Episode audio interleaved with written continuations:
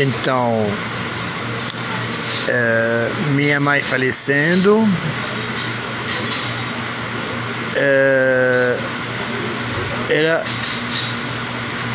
a gente fazer uma ideia como ia reagir meu pai. Não foi comunicado o falecimento dela para ele. É, o luto foi feito na sinagoga. É, evitamos receber visitas, justamente que ele estava doente já. Mas poucos tempo depois ele sozinho percebeu.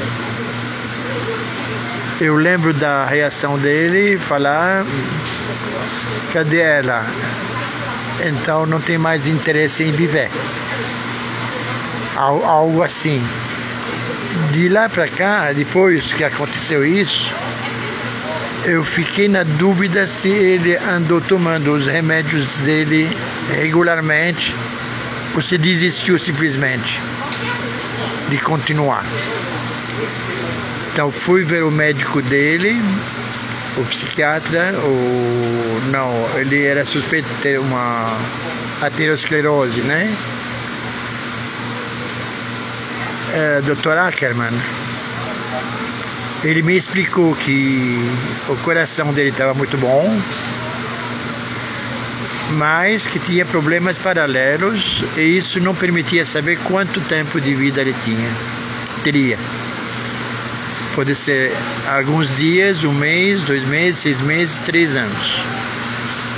E que, portanto, eu deveria cuidar de continuar meu planejamento normal, cuidar da minha vida, sem me preocupar tanto com isso, porque não, não tinha previsão possível, né? Muito bem, então eu com isso eu decidi é, de repente continuar minha papelada de Israel, então ir para Israel e estava uh, pensando realmente numa nova vida para mim não sabia, eu estava desorientado. Porque uh, durante, no decorrer do ano, não lembro mais um mês que foi, eu tive aquele acidente, aquele incêndio na Glete. Quer dizer, no banheiro da Glete, não foi no, na loja, né? Então, eu vou falar um pouco mais sobre esse episódio que a vida toda fiquei calado, tá? Eu, uh, desde que a gente mudou na. Desde, aliás, a Sofinco, depois na Glete, os fiscais viviam rodeando a gente. Vinha um, vinha outro, vinha assim, tá? E na Glete é, meu irmão, diante da AU, a gente tinha na, no tempo da Sofinco um escritório de contabilidade. E o contador que cuidava da gente decidiu sair de lá e vir com a gente. Então ficou em permanente com a gente. Ele cuidava da contabilidade com orientação ou Azul acompanhando ele de perto. Tudo bem. Eu então veio um primeiro fiscal e me chamou minha atenção que o imposto de renda, numa, não sei mais de qual ano, tinha sido zerado, zero caixa, e que no dia 2 de janeiro tinha um caixa muito maior. Eu falei, como vocês fazem? Qual é a mágica que aparece dinheiro de repente, do dia 31 ao dia 2? Enfim, conversamos, perguntei o que ele queria. Tudo bem. É, aí ele mesmo me tinha orientado, falou: toma cuidado, até onde assinei tá bom, ninguém mais uh, incomoda. mas não quer dizer que daqui para frente seja imune, né? Então toma muito cuidado. Tá bom, ele saiu da loja, inclusive, brincando comigo. Tava lá os funcionários, na presença deles, estava tudo bem. Uh, ao mesmo tempo, o, vinha visitar o Azul um senhor que vendia para ele ICM. Eu lembro dele magro alto, né? E uh, pronto. Uh, aí de repente eu recebo um comunicado de me apresentar na delegacia de polícia, não sei de qual bairro. Paris, não sei, enfim, não, não, pouca importância tem.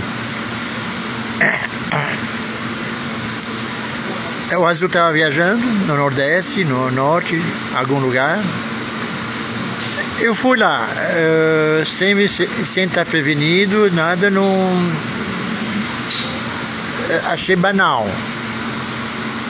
Fui lá, quando cheguei, uh, me receberam, entrei, me levaram direto no, no ambiente onde tinha uma cela e atrás dessa cela estava aquele senhor que visitava meu irmão. Aí me falaram, olha, ele está preso e entregou vocês. Falei, olha, eu não conheço o sujeito, de vista só, nunca conversei com ele, não posso falar nada. Desconheço do que se trata me levaram lá dentro e começou um interrogatório pesado, onde uh, surgiu, acho que é a primeira vez na minha vida, um antissemitismo declarado, uma hostilidade à minha condição de judeu.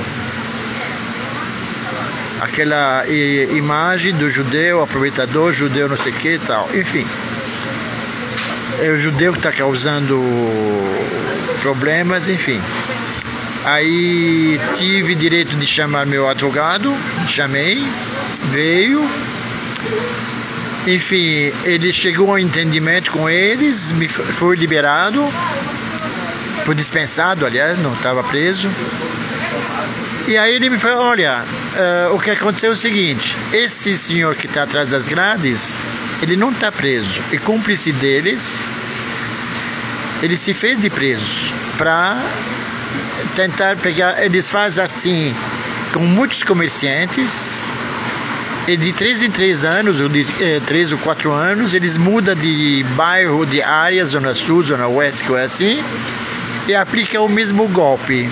O comerciante que pagar é um lucro para eles. Tá? E seu caso também não, te, não tinha muito o que fazer. Ou, ou acertava com eles, ou podia ter encrenca que fiscal não desiste. Ou pelo menos aquele. Eh, é uma bandidagem que tinha lá dentro também, tá? Então. Eu suponho que isso aqui não mudou no Brasil e pelo que a gente analisa das campanhas eleitorais fraudulentas e tal, continua com a maior impunidade. E as contas deles são aprovadas pelo TCU ou por outros organismos. Nunca encontra nada, tá? É famoso, famosa a história de um ex-presidente uh, em cuja campanha foram encontrados não sei quantos milhares de notas fiscais frias. Nada diferente do que uh, a gente também tinha feito. Mas a gente tinha usado poucas, ele usou milhares. No entanto, a gente subiu essa represália, né? Uh, aí o Azul estava viajando, eu falei.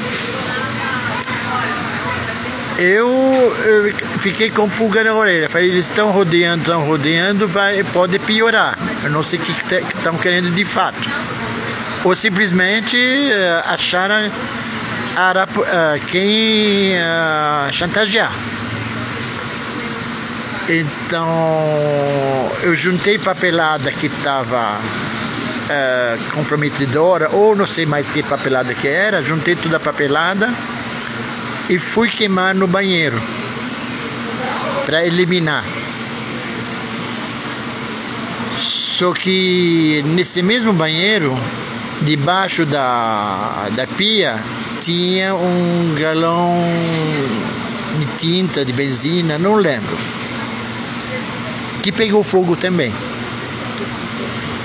Aí eh, eu pulei, quis sair rapidamente, mas eu estava sozinho na loja. Deu uma correnteza de ar repentina. Olha, esse repentino na minha vida é... sempre se multiplicou, tá? Fechou a porta, fiquei isolado entre o fogo e a porta. Aí pulei de lado que tinha o banheiro estava dividido em duas partes, né? Eu pulei na parte de lá onde tinha a bacia e o chuveiro. Liguei o chuveiro, fiquei debaixo do chuveiro, aguardando a coisa melhorar. Quando melhorou, saí e fui procurar um táxi, tá? Que não tinha ninguém. Aí é, só que aí mais uma coisa curiosa, quando estava debaixo do chuveiro, não sei quanto tempo durou a cena, tá? É, eu lembrei que uns dias antes eu tinha sonhado que eu estava dentro de um submarino e que o submarino tinha pego fogo, tinha tido um incêndio no submarino. Mas quando sonhei, eu pensei, que, que submarino que é esse aí, né? Nunca entro em submarino. Então, é um sonho. Mas quando fiquei debaixo do chuveiro e praticamente dentro da ou em cima da, da privada, não lembro, né? Uh, lembrei essa mesma posição que estou eh, entre duas águas, né? Uh, não sei. Uh, de repente me veio esse pensamento, tá? Enfim, o táxi me levou no pronto-socorro na Carmilo, Dr. Carmilo, como esqueci o nome lá perto, é da Barra Funda, onde não me atenderam porque não era caso deles e mandaram para o mesmo taxista mandaram para o hospital Matarazzo, Francisco Matarazzo, atrás da Paulista, atrás do Trianon. Não, em frente, atrás do, do MASP, né? Lá eu cheguei, uh, eu pedi que seja. Uh, queria dormir. Ó, a dor é muita, me dão alguma coisa para assim, depois vocês fazem o que vocês quiserem. Quando acordei, repito que o azul estava viajando, tá? É, quando acordei, é, eu estava tudo enfaixado. Já não lembro mais se o azul chegou nesse tempo ou não. Eu sei que alguém chamou um médico particular, deve ter sido o azul, tá? uh, que voltou às pressas, uh, chamou o médico particular que constatou, aliás, ele ficou furioso por ter sido enfaixado. Falei, isso aí não se faz. Tinha que pôr compressa, tinha que ver assim, mas menos enfaixado. E que para ele ver a gravidade do que aconteceu, ia precisar de anestesia geral, na qual houve, enfim, tá? eu vou passar detalhes, né? Eu saí meio chamuscado, além de chamuscado a palavra assim, é, abalado, bastante abalado, mas não desesperado, né? Porque no hospital ouvi muitas histórias de queimados, disso, daquilo, percebi que tinha tido sorte de sobreviver ou de não estar tá pior, tá? Tá bom. Aí era preciso fazer uma cirurgia plástica eu fiz um enxerto, né? Para poder recuperar a mão, enfim, algum, alguns gestos, né? Me explicaram que sem ele podia perder o, eh, a mobilidade da mão. Fizeram que tem que ser feito e faltava fazer uma cirurgia plástica. Aí pedi para o Azul, falei, ó, prefiro não fazer a cirurgia, poupe a grana eu estou mal da, da cabeça, prefiro, prefiro ir refrescar a cabeça lá fora do Brasil e pôr minha cabeça em ordem. talvez tentar pôr em ordem. Naquela época já estava com a Lu, né? Uh, que cuidou de mim, tá? Cuidou de minhas uh, feridas, cuidou, olha, de maneira Aliás, estava não, ela me, me hospedou e começou a cuidar de mim, aí ficamos, né? Uh, foi minha enfermeira assim, chefe, né? E a tarefa dela foi dura, porque precisava passar creme na, no rosto, precisando que realmente. E ela ensinava, ela era professora, quer dizer, tinha que ir lá trabalhar e quando voltar cuidava de mim é, eu comecei a dar essa perplexidade se eu devia ficar com ela por gratidão ou porque eu queria mesmo. Tá? É, eu não queria que isso fosse só por gratidão, né? Mas por querer, por opção minha, digamos, por amor, ou enfim, é, a palavra adequada, né? Aí falei para o Azul, falei, olha, prefiro Uh, não, foi quando o tempo foi correndo e me veio a confirmação que a viagem era provável, mas ainda na dúvida, vai ou não vai. Até última hora podia ser cancelada. E não me mexi, tá? Eu estava naquela rotina de, da recuperação. O Azul estava cuidando sozinho da, uh, da empresa é, deve ter tido muitos problemas uh, lá dentro, porque pegamos uma equipe de vendedores profissionais, coordenados pelo, pelo contador, para facilitar a vida dele e também tentar abrir novos mercados, em São Paulo mesmo, né? Eles ganhando uma boa comissão, tornava, como fazia também outros concorrentes, tornava mais fácil o trabalho deles. Escolhemos os quatro vendedores a dedo, assim, dos melhores em São Paulo, com referência, com tudo, não sei o que tal, enfim. Uh, eu sei que uh, o Azul foi bastante abalado porque todo aquele peso dos, das compras, não sei que, das contas veio em cima dele, né? Uh, só que quando chegou novembro, me foi confirmada a viagem e eu fui, tá? Eu falei, ah, é uma viagem de 100 dólares, não vou, não vou perder. Então a, a viagem começou São Paulo, Zurique. E de lá me virava para chegar até Israel, até a França, enfim, mas pelo menos já estava em território europeu onde podia circular de trem, foi exatamente o que eu fiz, tá? Vamos parar por aqui agora para dar uma continuidade mais tarde ou quando for, tá? Obrigado.